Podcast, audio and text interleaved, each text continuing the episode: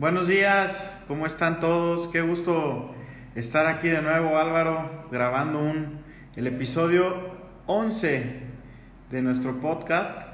Además venimos de, del evento detrás de las ventas, que la verdad es que por lo menos nosotros, y yo en lo particular me la pasé fuera de serie, aprendí muchísimo y bueno, pues ojalá se den más, más eventos de estos más adelante. Muchísimas gracias a la gente que participó Extrañamos a los que no estuvieron, pero bueno, ya habrá oportunidad de estar. Álvaro, qué gusto otra vez estar aquí contigo. Mi Rod, igual, neta, híjole, este podcast es sumamente especial. Estamos en nuestro episodio número 11 y es el primero que hacemos después del evento presencial y me sumo al agradecimiento a Rodrigo. La verdad es que no nos cansamos de decirles que además de que la pasamos súper bien, los que nos llevamos el mayor aprendizaje somos Rodrigo y un servidor. La verdad, mil, mil gracias por confiar, gracias a todos los que pudieron ir, gracias también a los que nos han preguntado que cuándo será el siguiente, la verdad es que no tenemos fecha, eh, no hay planes de, tener un evento próximamente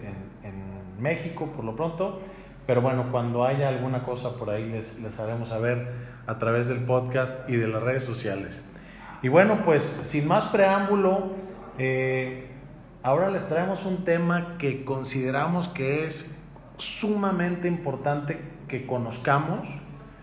Eh, primero, cómo funciona, segundo, los alcances y creo que en tercer lugar, nuestras responsabilidades como asesores. ¿De acuerdo, mi Rod?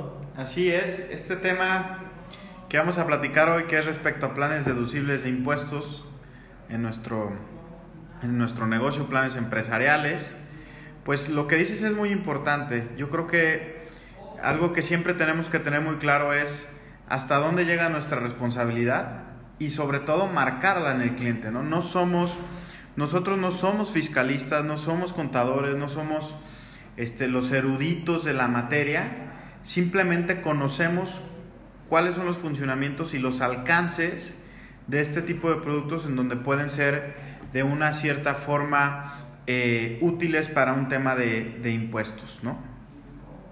Perfecto.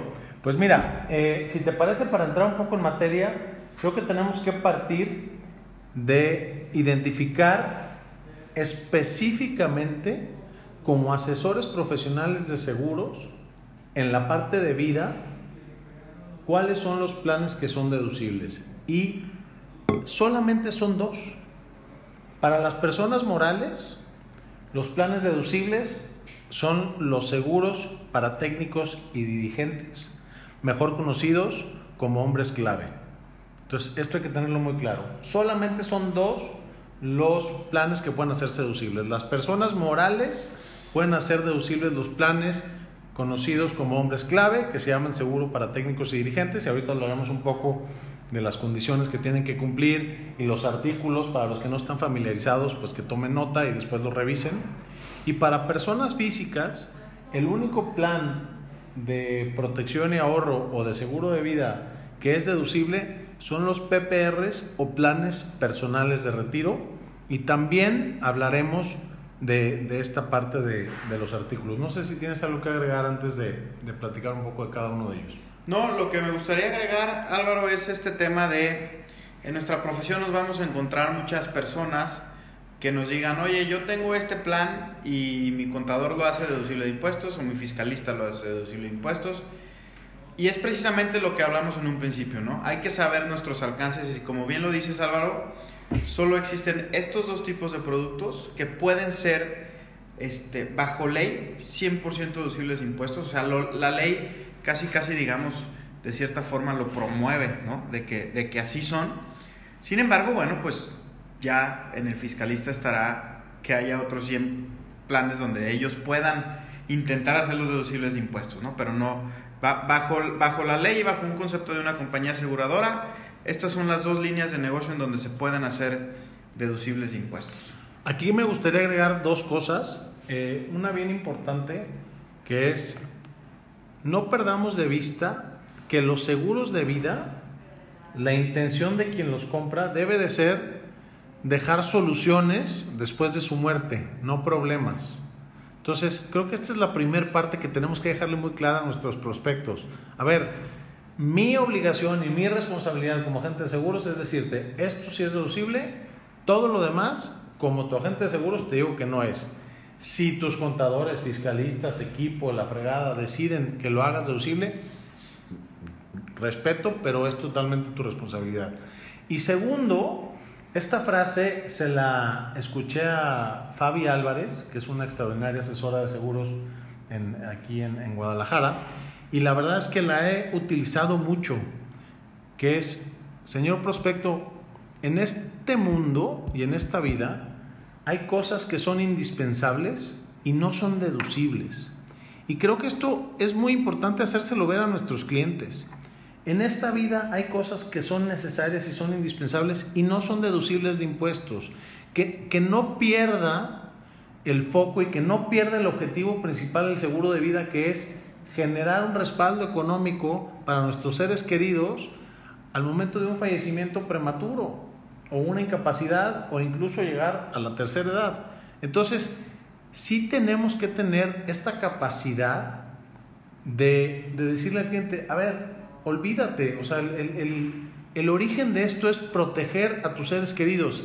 No te confundas por quererlo hacer deducible, capaz que vas a desproteger a tus seres queridos. Entonces, recordemos que la intención principal de los seguros de vida es generar paz mental al asegurado y una tranquilidad financiera a los beneficiarios. Me gustó esa frase, ¿qué te parece? Muy buena, hay que apuntarla.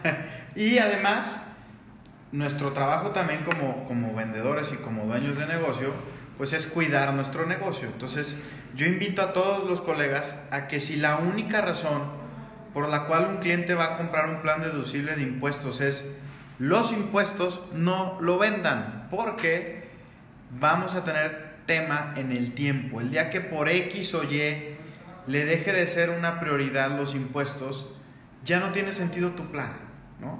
Entonces es bien importante, oye, es que necesito deducir de impuestos, voy a hacer un plan de retiro. No, no, no, a ver. ¿Tienes que hacer un plan de retiro? Sí, ok. Lo puedes deducir de impuestos si lo quieres pero que el eje rector de hacerlos no sea el tema de impuestos, porque si no en el tiempo lo más seguro es que ese plan acabe cancelado y además no solo es una pérdida para ti, ¿no? También será en su momento una pérdida para, para el cliente. Totalmente de acuerdo. La razón de compra de un plan, independientemente de que sea deducible o no, debe de ser sí o sí la protección y o el juntar una cantidad de dinero para la tercera. ¿Va? Bueno, pues entonces entremos un poquito en materia. Si les parece, vamos a hablar primero de las personas físicas, los PPRs o planes personales de retiro. En nuestro país, y sabemos y estamos muy contentos de, de, saber que hay personas que nos escuchan de otras partes del mundo, pero en México los planes personales de retiro se pueden hacer deducibles principalmente, bueno, no principalmente, únicamente bajo dos artículos. El primero es el 185, que antes era el 218, eh, y en este artículo la ley nos permite hacer deducibles alrededor de 152 mil pesos. Esto entra dentro de las deducciones personales. Y el segundo es el artículo 151, que antes era el 176. Este nos permite ahorrar hasta 5 salarios mínimos o el 10% de nuestros ingresos lo que nos tope primero. Esto es alrededor, dependiendo de, de dónde te encuentres en el país, de 158 mil pesos. Ojo, este segundo, el artículo 151, tiene una gran ventaja, que al momento de acumularlo, entra en juego el artículo 93. No vamos a hablar aquí de artículos porque la neta que flojera. Si creo que algo hemos logrado en este podcast es que sea agradable y pues la neta para hablar de artículos mejor pónganse a leerlos. Pero sí es importante que tengan contemplado esta parte. El 185 solamente te va a ayudar a hacer deducibles tus aportaciones. El 151 te permite hacer deducibles tus aportaciones, pero además te da un segundo beneficio al momento de llegar a tu etapa de retiro a los 65 años que es el artículo 93. Denle la leída, es sumamente importante que estemos conscientes y que tengamos conocimiento de todos estos artículos, porque pues cuando nos sentemos frente al equipo contable y fiscal de nuestro cliente que nos haga preguntas, por lo menos tenemos que saber responder los artículos. Y aquí les va una recomendación. Jamás eh, pongan en tela de juicio la opinión de un contador o de un fiscalista del prospecto, la verdad, porque tenemos que ser sumamente humildes y no perdamos, insisto, de vista que nuestra labor es vender seguros. Si el contador o el fiscalista eh, quiere tomar la batuta y hablar de los artículos y decir que sí, pero no, así como el gatito de WhatsApp, pues permitámoslos que se explayen y nosotros con humildad decir, bueno, esto es lo que yo sé, este es mi, hasta aquí da mi responsabilidad en cuanto a la parte fiscal, pero esto es simple y sencillamente un complemento a lo que verdaderamente te genera valor, que, que, es el seguro de vida, ¿de acuerdo? Y en este caso, el plan de retiro, ¿no? Que, que los artículos que estamos viendo ahorita son para planes personales de retiro, es gente que quiere planear el retiro. Yo algo que, que siempre trato de compartirle a mis, a mis prospectos o clientes es, eh, siempre que vayas a hacer un plan de retiro, algo que tienes que tener bien claro es que si no llegas, o no sé qué opinas tú Álvaro, pero si no llegas a la meta final va a ser un muy mal negocio. Por supuesto. O sea, a mí me ha, me ha pasado clientes que hicieron un plan de retiro y a los 10, 15 años quieren retirar la lana y bueno, es un no es un golazo porque está bien hecho. Al final de cuentas, la ley lo que hace es poner este tipo de facultades para que la gente quiera ahorrar. Digamos que es que, el gobierno dijo, oigan, pues nosotros ya no podemos mantener a los viejitos.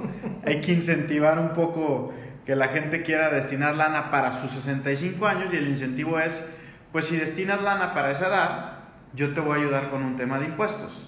Si tú decides retirar la lana antes, quiere decir que no tendría que haberte dado ese beneficio, entonces lo que hace Hacienda, que este es un punto muy importante, lo que hace Hacienda, yo algo, que intento transmitirle siempre a mis clientes es todo el tema fiscal de un producto no es un tema de la compañía donde contrates tu producto.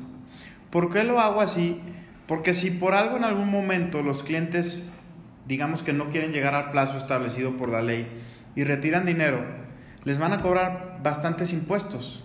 Y yo quiero que desde el día uno ellos tuvieran claro que esos impuestos no se los está cobrando la compañía a la cual represento yo, que esos impuestos se los está cobrando Hacienda y que además pues se los está cobrando con, bastante responsabilidad y claridad, ¿no? Porque estaba así establecido desde el principio. Entonces para mí sí es, algo muy importante el, el decirle a mis clientes, la lana que metas, a pesar de que estás haciendo un plan de retiro, que pudieras disponer de dinero antes, porque sabemos que en los planes de retiro se puede así, la lana que vayas a meter a deducir impuestos, ten 100% la garantía que solo la vas a tocar a la edad de tu retiro, porque si no, va a ser la peor decisión que pudieras haber tomado en el transcurso del, del producto. No sé qué opinas de esto.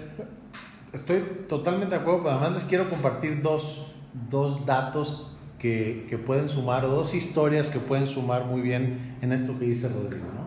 La, la primera es, la única persona que debería de poder cancelar un plan personal de retiro es el viejecito que nuestro cliente o nuestra clienta va a hacer cuando llegue a los 65 años. Y no tengamos reparo en decírselo al, cliente, oye, vengo a cancelar este plan, no, no, no te equivoques. Este no es el plan del Rodrigo de 35 años recién cumplidos. Este es el plan de Rodrigo de cuando cumpla 65 años.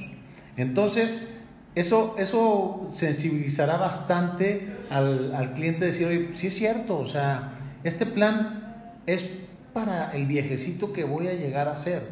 Y segundo, esto lo escuché en la mesa y me encantó, que todos sabemos que los cruceros finalmente creo que son un gran producto costo-beneficio, ¿no? Pareciera que son sumamente baratos. Entonces, decirles, mira, los, los seguros de vida con ahorro en general, pero específicamente los planes de retiro, son como un crucero. Si tú lo tomas en el puerto de embarque y te bajas en el puerto de desembarque que estaba estipulado en el programa, va a ser sumamente barato. Pero si decides bajarte a mitad del camino, te va a costar sumamente caro. Y es una realidad. Si tú tomas un crucero donde quieras, por el Caribe, por Europa, por donde sea, lo tomas de principio a fin, finalmente costo-beneficio puede resultar un plan bastante accesible. Pero si decides bajarte a la mitad del camino y en ese momento quieres regresar a tu destino o a donde quieras, te va a costar carísimo porque esa parte no estaba incluida. O sea, esa parte de bajarte del barco antes de tiempo no estaba incluida. Bajarte del barco de tu plan personal de retiro no está contemplado, no está incluido y no debe ser una opción. Y a veces creo que es mejor decirle al, prospecto antes de que se convierta en cliente, vamos empezando con menos de con lo que te sientas cómodo y en 6, 8 meses, un año lo complementamos, porque es mejor que empieces con menos y te sientas cómodo eh, durante todo el tiempo y que lo vayas aumentando, a que empieces con una cantidad que eventualmente te pueda cansar y eso te lleve a tener que disminuir o cancelar, que se traduce en perder dinero y eso es lo último que queremos que le pase a nuestros clientes, sobre todo a nuestros clientes, que cancelen o que pierdan dinero porque el principal afectado es nuestro cliente. Entonces, es nuestra responsabilidad ayudar a los prospectos a tomar una muy buena decisión en cuanto a cuánto están dispuestos a invertir en el plazo que lo van a hacer para convertirse en nuestros clientes, ¿de acuerdo? Totalmente de acuerdo y nuestra responsabilidad ayudarle a discernir al prospecto, ah, esa palabra, ya, estoy subiendo de nivel, es que ya vamos en el 11, ya, ya son menos chistes y más este, este discernimiento. Enseñarle al prospecto, ayudarle a discernir si realmente necesita deducir impuestos, ¿no? O sea, si realmente le es de utilidad para él tener un plan de retiro que pueda ser deducible de impuestos. Ahora, creo que hoy una de las ventajas que empezamos a tener la mayoría de las compañías es que en un mismo plan tienes las tres posibilidades. ¿no? En un mismo plan para el retiro puedes meterla a deducir impuestos bajo un artículo, a deducir impuestos bajo otro artículo y la parte donde no lo vas a hacer deducible.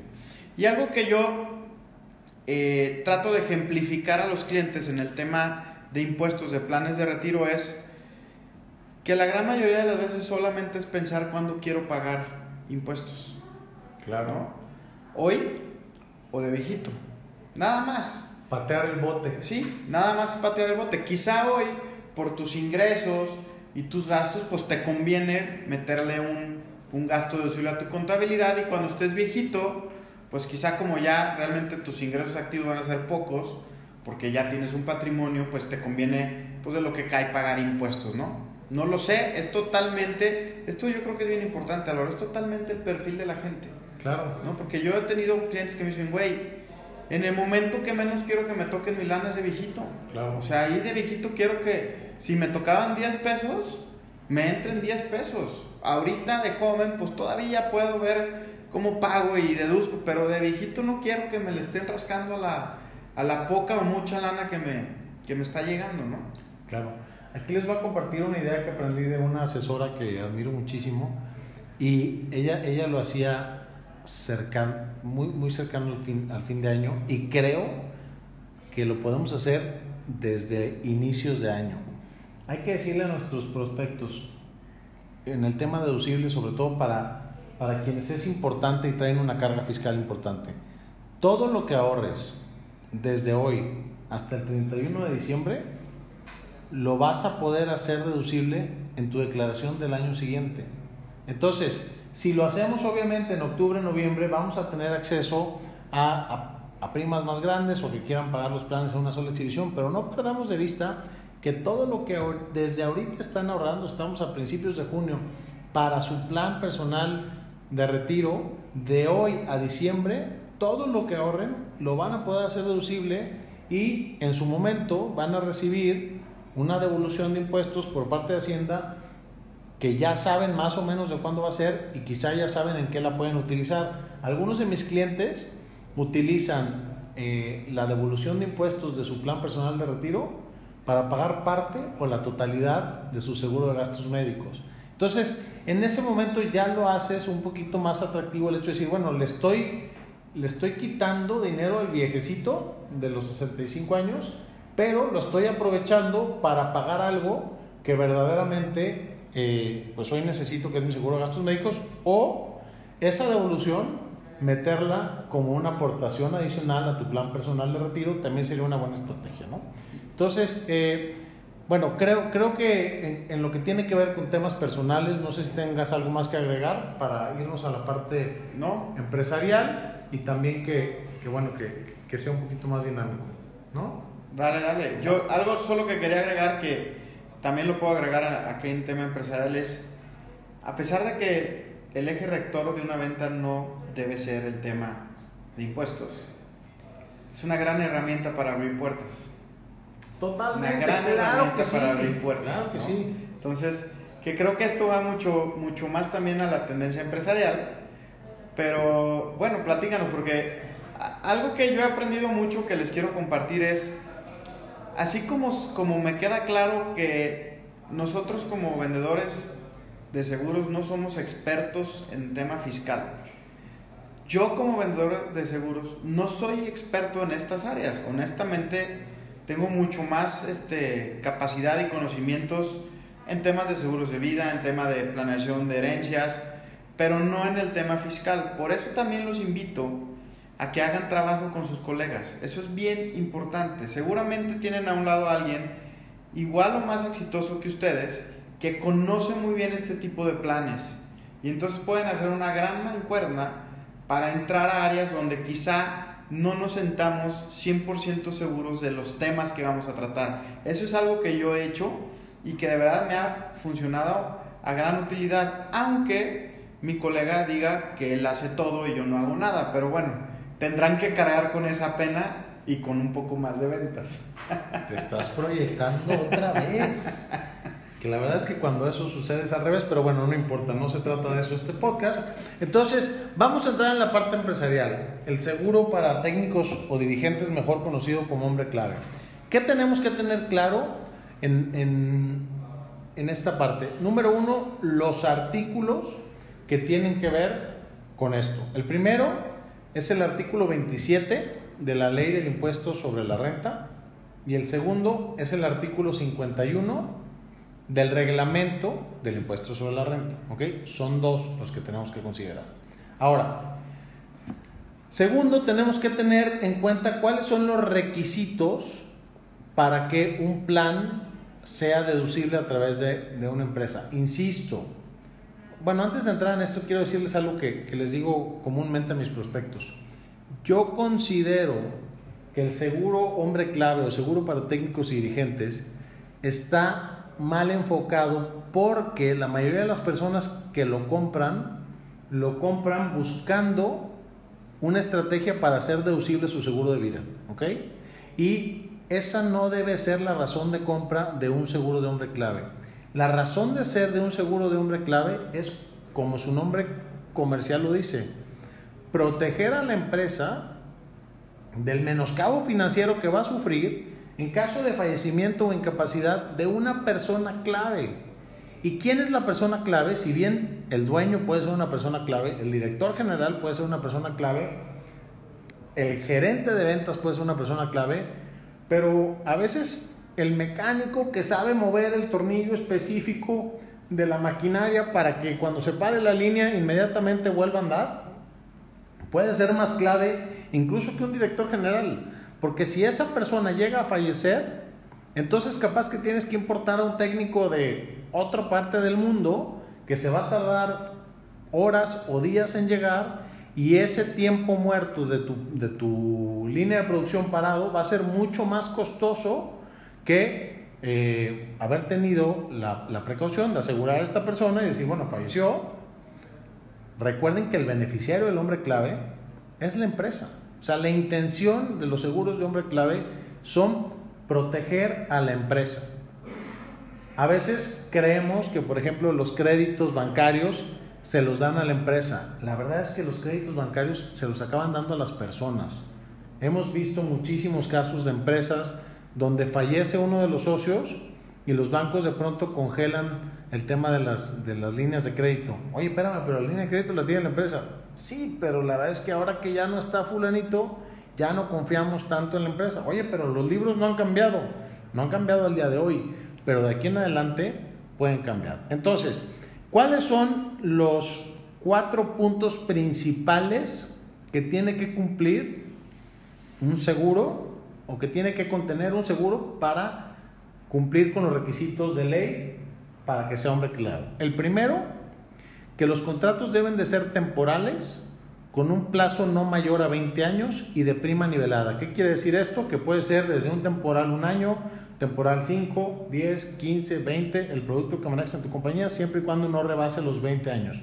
Ojo, no es temporalidad de pago, es temporalidad o vigencia del producto. Y la segunda parte que se refiere a prima nivelada, quiere decir que durante todo el tiempo o toda la vigencia del, programa se pague la misma cantidad de prima. Ahora, nosotros manejamos primas en dólares, en UDIs o en pesos indexados. Mientras se pague la misma cantidad de dólares o la misma cantidad de UDIs o la misma cantidad del concepto que ahora está indexado, entonces sí va a cumplir con esta parte. Lo segundo, y esto es bien importante porque si bien se puede prestar en un momento a temas de interpretación, nuestra responsabilidad es que las cosas sean tan claras y transparentes como dice la ley. Si el asesor contable o fiscal de nuestro prospecto o cliente nos dice, oye, pero entonces esto eh, podría cumplir, no es nuestra responsabilidad decirle si sí o no. Nuestra responsabilidad es decirle, la ley dice lo siguiente, el asegurado deberá de tener relación de trabajo con la empresa o ser socio industrial en el caso de sociedades de personas. Así lo dice la ley. Oye, pero que si es consejero, oye, pero que si es no sé qué. La ley dice esto. Si siendo consejero tú quieres entrarle asumiendo la responsabilidad de que es un tema de interpretación, entonces vas. Pero si no es, si no tiene relación de trabajo o es socio industrial, así tal cual como dice, mi recomendación es que busques la manera de que sí cumpla con ese requisito. El tercer requisito es que el contribuyente debe reunir calidad de contratante y beneficiario irrevocable. Es decir, el contratante de la póliza, que va a ser la persona moral, debe de ser contratante y beneficiario irrevocable. Si el beneficiario es una persona física o es alguien más, entonces no cumple con el requisito. Y por último dice que en caso de que se termine el contrato, eh, la, póliza tendrá que ser rescatada. Es decir, las primas o, la devolución que exista va a tener que entrar a la empresa, se va a tener que acumular como un ingreso y eh, reportarse en el siguiente ejercicio fiscal. Entonces, si yo tengo un plan, un, un hombre clave temporal y lo cancelo, pues normalmente los temporales no tienen recuperación entonces, pero si hay una recuperación mínima, entonces vamos a suponer que era un plan temporal a 20 años y en el año 10 lo cancelo y en ese momento entra una cantidad pequeña a la empresa, la empresa tendrá que acumular eh, esta cantidad, o sea, será un ingreso acumulable y pagar los impuestos correspondientes. Ahora bien, si lo hacemos con un plan que tiene un componente de ahorro como los dotales, que cumple con todos los requisitos, entonces aquí entra lo que decía Rodrigo, que es la parte de patear el bote, que puede ser sumamente atractiva por varias razones. Primero, porque como empresa hoy ya no existe una forma de hacer un ahorro deducible. Anteriormente existían alternativas de hacer un ahorro, creo que se llamaba pasivo contingente, donde tú podías ahorrar pues para eventualidades como el despido de alguien. Ya no hay manera. La única manera que tiene una empresa de hacer un ahorro deducible es a través de un, un instrumento de los que nosotros ofrecemos. Hay que aprovechar esto a nuestro favor y entonces decirle a la persona, tú vas a tener un beneficio fiscal inmediato, porque de la prima que pagas te vas a ahorrar el ISR y el PTU de entrada. Y si bien cuando lo acumules vas a tener que pagar impuestos, no perdamos de vista que en plazos de 10, 15 o 20 años, independientemente de la moneda que utilices, pues vas a tener un incremento en la moneda y además, la mayoría de los planes dotales, en plazos de 15 y 20 años sobre todo, te van a dar un beneficio financiero. Entonces, tú vas a acabar pagando quizá 8 pesos y te van a regresar 10. Entonces, con esa diferencia de 20, de, de 2 pesos o del beneficio adicional financiero que tengas, vas a poder hacerle frente a los impuestos que tendrás que pagar. Entonces, resultan ser planes sumamente rentables. Entonces, más allá de lo técnico, que ya les explicamos, ahora les quiero dar dos ideas de cómo vender este tipo de planes. Una es sentarte con el empresario y decir, a ver, imagínate que hoy dentro de tu nómina tienes a 50 o a 10 o a 1000 empleados, los que sean, que contratas uno más del promedio de sueldo que pagues. Si en, si en promedio pagas 25 mil pesos mensuales de sueldos, porque tienen los que ganan 10 y los que ganan 40, pues entonces contrata uno nuevo de 25 mil pesos que le vamos a llamar hombre clave. Con la ventaja que este empleado al final de 10, 15 o 20 años te va a regresar el 100% de, de, de lo que le depositaste de sueldo. Es una gran idea. Finalmente las personas eh, ya tenemos nuestra planeación en cuanto a flujos, en qué gastamos y nos cuesta trabajo sacar más dinero de nuestra cartera para un plan de ahorro. Pero si este plan de ahorro se lo endoso a la empresa, se va a pulverizar dentro de mis gastos de la nómina. Y la segunda que le recomiendo, yo la llamo, y esto se lo aprendí a Lorenzo Gallardo, eh, planes de compensación diferida o esposas de oro. Es decir, la mayoría de los empleados queremos que estén comprometidos con esta empresa, pero imagínate que tú, yo creo que todos los mexicanos soñamos con tener casa propia, un terranito o una casa extra, ¿no? Entonces imagínate que tú llegas con tu empleado que no quieres que se te vaya con la competencia por 5 o 10 pesos más y le dices, oye, ¿qué te parece que si tú me cumples con 10, 15 o 20 años de lealtad, a cambio de tu lealtad, además de todo lo que te doy de sueldo, prestaciones, etcétera, yo te voy a entregar un beneficio de la cantidad que quieras, 20, 30, 40, 50, 100 mil dólares, que sea proporcional al ingreso que recibe. ¿Y ¿Tú crees que no le va a costar mucho más trabajo a esa persona? Además de que ya tiene la camiseta puesta, dejar la empresa por cualquier oferta poquito más grande que le hagan en la competencia, este tipo de cosas van a, van a hacer que la gente se ponga todavía más apretada la camiseta, estén más comprometidos contigo y te den pues más años de, trabajo, ¿no? Entonces, bueno, yo, yo esto es lo que les quería compartir en cuanto a la parte de planes personales de retiro y seguros para técnicos y dirigentes, ambos deducibles. Ya llegamos a, a, a nuestro tiempo. No sé si, si, quieres agregar algo, mi Rodrigo, y, y cerrar. Ahora sí que casi que me lo eché completito como todo lo que hacemos en conjunto. Yo hago todo y tú te llevas el crédito, pero bueno, vas.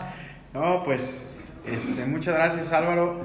Simplemente decir sobre esta última idea que estabas dando, me encanta porque quizás si tú le dices a un cuate, oye, ponte a ahorrar 10 mil pesos al mes, se la va a pensar a un empresario. Pero si tú le dices, si hoy tuvieras que contratar un empleado de 10 mil pesos al mes, no se la pensaría. Es más, hasta es un empleado de muy bajo ingreso, ¿estás de acuerdo? Claro, por supuesto. Entonces, quizá empezar por este speech, oye, ¿qué pasaría si hoy te dice tu, tu administrador general, necesitamos contratar a un güey que gane 10 mil pesos? Pues te, es más, quizá ni te tiene que preguntar, lo contrata porque lo tiene que contratar, ¿no? Entonces, esta idea me gusta mucho para acomodar este tipo de, de planes, sobre todo en la mente del prospecto, ¿no? Y bueno, pues de verdad fue un, un, gusto volver a estar con ustedes, estar contigo Álvaro. Eh, Igualmente, mi Rod. Nos vemos pronto para el siguiente episodio. Espero lo hayan disfrutado y les mando un gran abrazo. Les estén muy bien. Les recuerdo nuestra red, arroba detrás de las ventas en Instagram, para que nos pasen ideas de lo que quieren escuchar. Ya vimos que el tema de los libros como que no les gustó mucho, entonces pues lo que queremos es ofrecerles lo, lo que quieren escuchar. Entonces no dejen de mandarnos sus recomendaciones para, pues para darle al público lo que quiere, ¿no? Les mando un abrazo muy grande, gracias mi Rod de nuevo, eh, ha sido un privilegio estar contigo el día de hoy y seguimos en la pelea. Que tengan un extraordinario día y un extraordinario cierre de trimestre o semestre o lo que sea que, que, que estén haciendo. Estamos en junio, nos quedan todavía varios días, hay que aprovecharlos al máximo. Muchísimas, muchísimas gracias. Hasta pronto.